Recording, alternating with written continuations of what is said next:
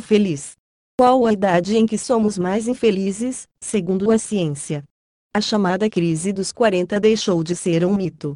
Pelo menos de acordo com uma ampla pesquisa realizada em 134 países pelo economista David Blanchflower, professor da Universidade Dartmouth College, no ZEUA, e ex-membro do Comitê de Política Monetária do Banco da Inglaterra.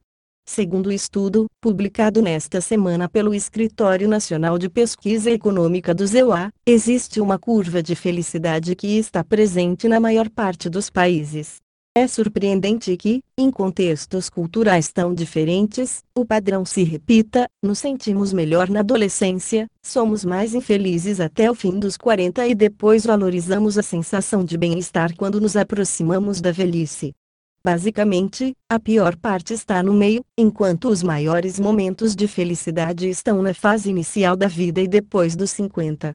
O extenso banco de dados analisado a partir de pesquisas internacionais que mediram o bem-estar de pessoas usando diferentes metodologias mostrou que, em média, a idade mais infeliz das pessoas nos países desenvolvidos é em torno dos 47,2 anos, enquanto nos países em desenvolvimento é 48,2 anos.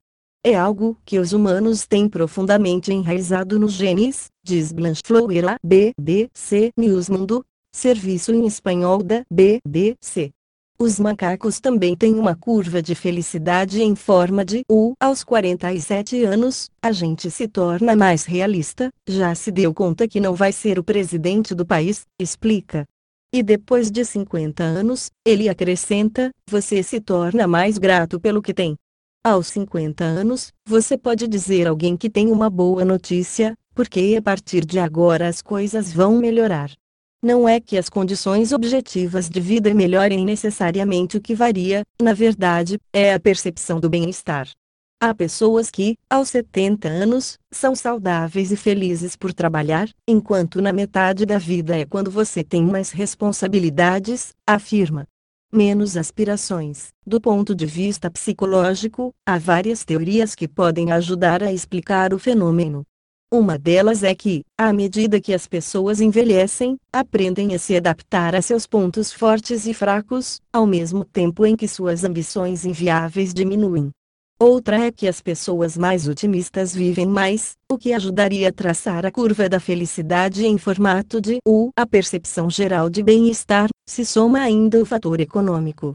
Blanchflower argumenta que até o fim dos 40 a vulnerabilidade é exacerbada diante de um contexto econômico adverso.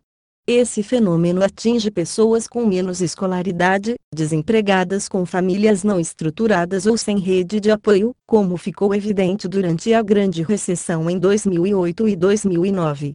Estar na metade da vida é um momento de vulnerabilidade, acrescenta ele, o que torna mais difícil lidar com os desafios da vida em geral. Mudanças no cérebro. Jonathan Rauch, pesquisador do Centro de Estudos Brookings Institution, em Washington, analisou a questão e publicou o livro The Happiness Curve, Will Life Gets Better After Midlife, A Curva da Felicidade, porque a vida fica melhor depois da meia-idade, em tradução livre. Depois de entrevistar especialistas na área de diferentes disciplinas, o autor detectou que nosso cérebro passa por mudanças à medida que envelhecemos, se concentrando cada vez menos na ambição, e mais nas conexões pessoais.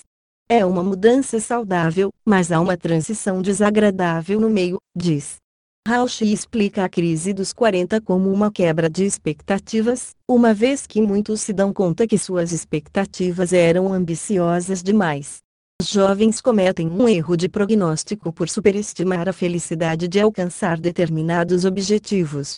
Por outro lado, os mais velhos não têm nas costas o peso dessas expectativas e têm mais habilidade para gerenciar suas emoções. Fim do texto. Texto publicado em https vega conhecimentos com favor compartilhar. Obrigado.